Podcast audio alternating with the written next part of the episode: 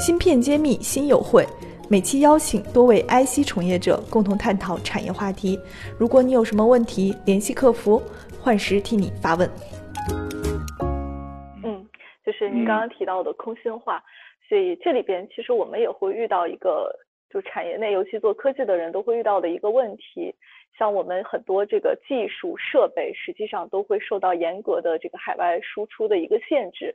那现在呢，其实自主研发这条路还是比较艰难的。我也想请一下谢老师给我们解答一下，像现在国家推出的这个新基建，它的科技含量到底怎么样？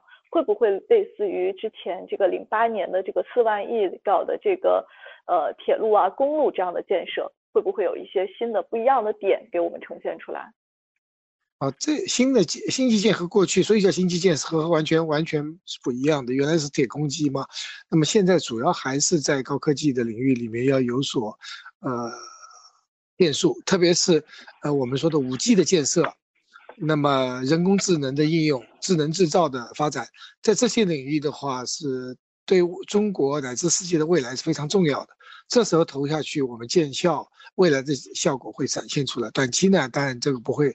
很快见效，我觉得这个是，呃，我整个不光对中国，对全世界都是一个好事儿，就是加速的在这个下一下一代第四次工业革命的来临，我们属于大大规模的投入，特别是在五 G 和这个大数据物联网时代的话，呃，我们中国有机会在这个时候，在起码在应用领域是赶超的，那么核心的技术这方面还是有差距。嗯。好，张总，您这边怎么看新基建的这个政策呢？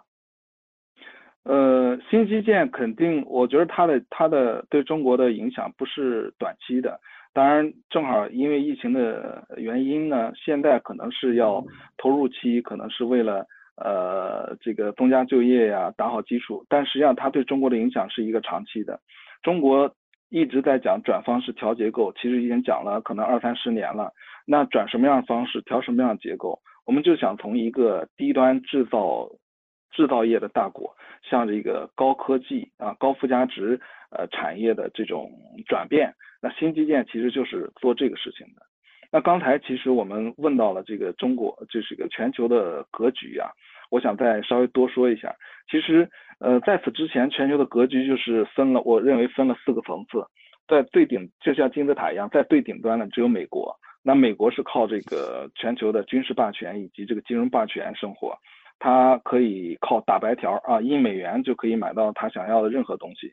然后其实这个白条还其实不用还的。那中间呃再下一层呢，其实是欧盟、欧洲的国家、日本的国家，第二个层次的这些呢，相当于一个企业里边的管理者、高级管理者。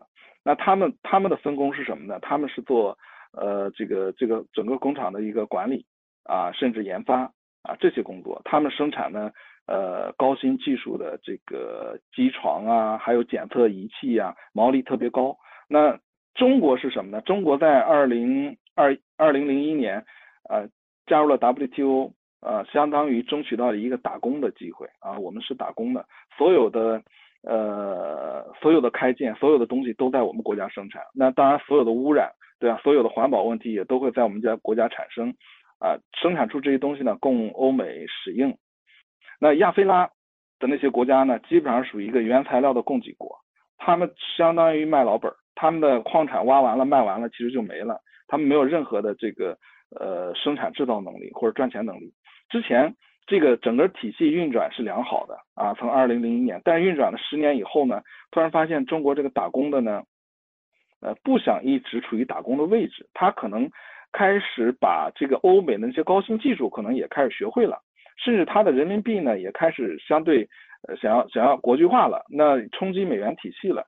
这个时候呢，欧美其实是非常警惕的。那为什么一直对我们国家进行高新技术的封锁？他就是想让你一直处于一个打工者的位置，而而不想让你这个产业升级。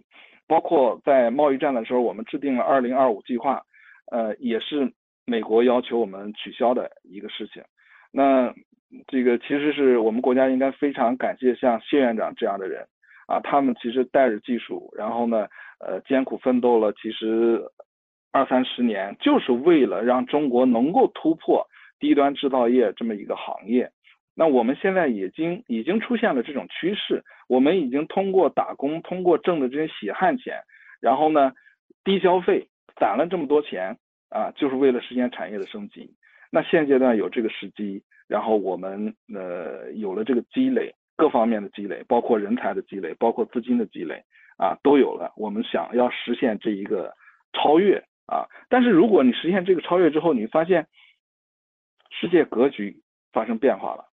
我我们不打工，那谁来打工？我们变成管理者，我们变成这个拥有高新技术的行业，这个全球未来应该怎么走啊？这个可能大家都没有想好，或者欧美可能还都不想接受这一个事实。嗯，嗯，您说的这个问题是抛给谢老师的吗？我该怎么走是吧？嗯，对。所以，所以，所以我认为什么呢？这个中国的新基建。嗯，没有这次疫情也会推的。有了这次疫情呢，反而正好给了我们一个契机。以前你补贴这个二零二五呢，这个美国人反对。那现在因为疫情的事情，你可能没有反对的理由啊。以前我们可能他说我们是非市场经济国家，然后我们用用财政补贴来补。那现在好，我们不用财政补贴，我们成立了大基金啊。我们也像美国那样用基金的形式，用金融金融市场的手段来支持这些科技产业的发展。刚才我讲了，呃，这个科技是第一生产力，那我认为金融就是第一生产关系。美国牛其实牛在哪儿呢？它不是完全只玩金融这一这这这这一手，它是华尔街加硅谷，啊，它是两手其实都是硬的。华尔街拿到钱支持硅谷的产业创新啊，全球最新的一些科研成果啊，这就是说最牛的生产力其实从硅谷产生出来。那它为什么能产生出来呢？因为有华尔街可以源源不断的给他投钱啊，在他一年亏二十亿、三十亿，甚至二百亿、三百亿的时候，依然会把钱投给他，支撑着他打造出自己的这个呃科技能力来啊。所以美国的生产力是全球第一的，也因为它的科技是最好的，所以它可以只做研发、只做设计，然后把其他的所有的产业链外包给中国、外包给其他地方来做。那我们国家其实想要超越的话，一首先必须你的科技实力要有，二你的金融体系要跟得上。之前中国我们国家其实也每年拿出大量的科研经费来支持研发，但是呢，在科研院所里头，可能像事业单位，嗯，这个考核体很多的科研经费，我觉着是使用起来是没有效率的啊。那资本市场的改革呢，就是要改变，我觉得改变这个状态，除了这个。嗯，改变了资本市场的结构，一些高新技术企业可以上市。另外呢，应该是也会改变中国的科研体系，就是更多的科研技术成果将会在这些上市公司里，在这些挂牌企业里产生出来，然后直接市场化，然后得到一个正反馈，就是你只要产生出了好的技术之后呢，有更多的社会资金会投给你。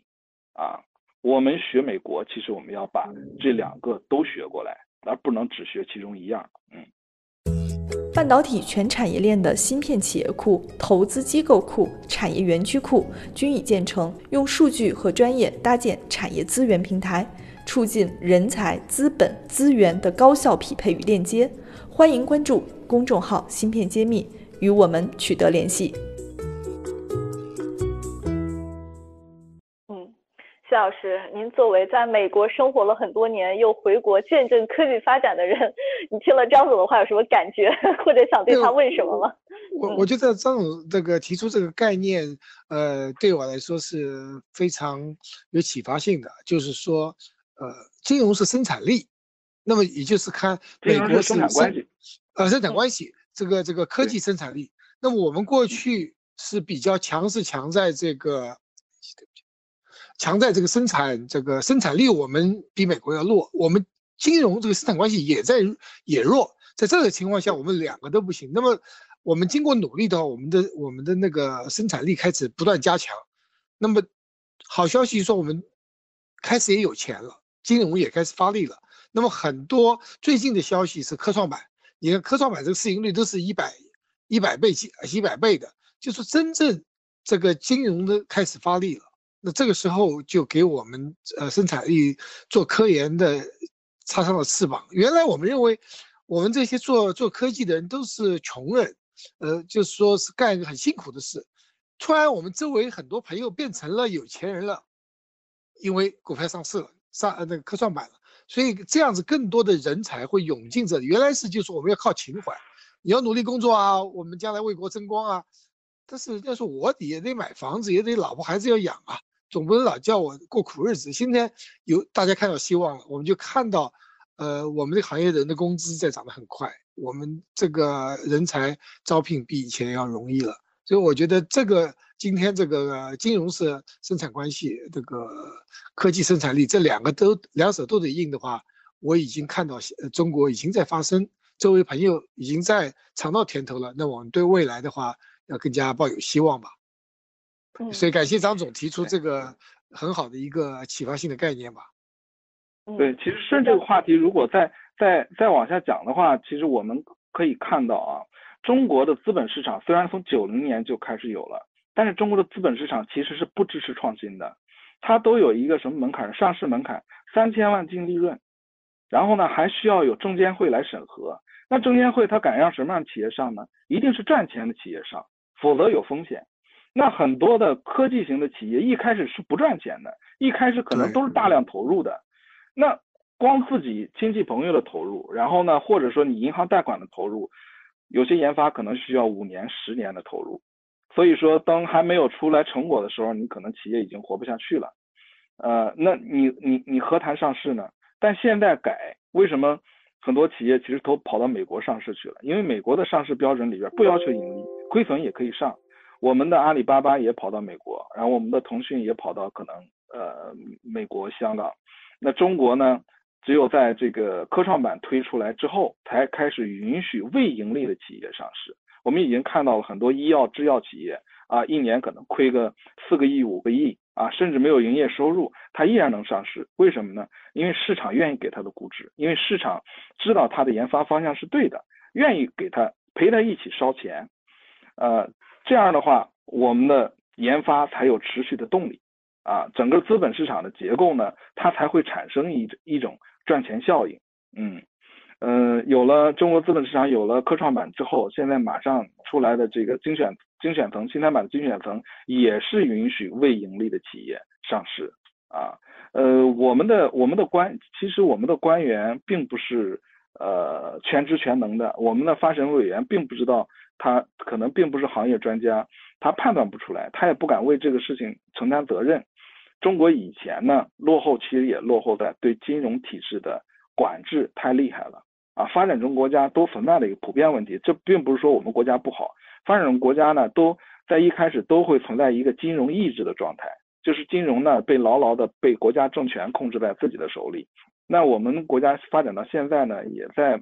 呃，处于一个金融深化的过程，然后在不断的放权，那就是发现以以前企业上市要能融那么多资金，必须要审批，现在不需要审批啊，就是走一个这个这个上交所的呃上市委啊，它不是行政审批了，所以我想我们呃国家这个讲的一句话，我们的什么叫社会主义市场经济体制呢？就是让市场在资源的配置当中发挥决定性作用。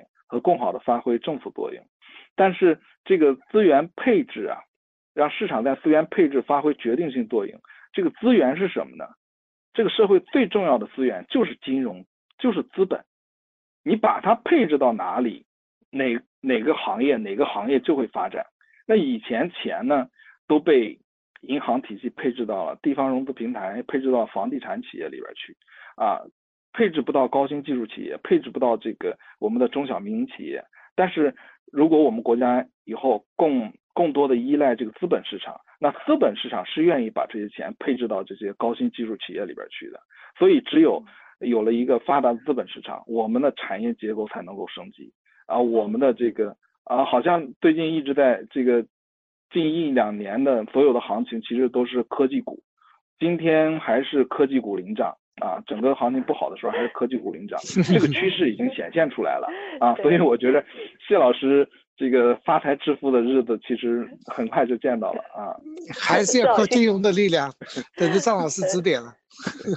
对，这里我请教一个问题，因为发现这个两千年的二零二零年四月一号起，中国的这个金融市场就正式开放了。我想这也是一个很标志性的事件，应该说也是从这个 WTO 之后，我们一直最后没有放开的事情也放开了。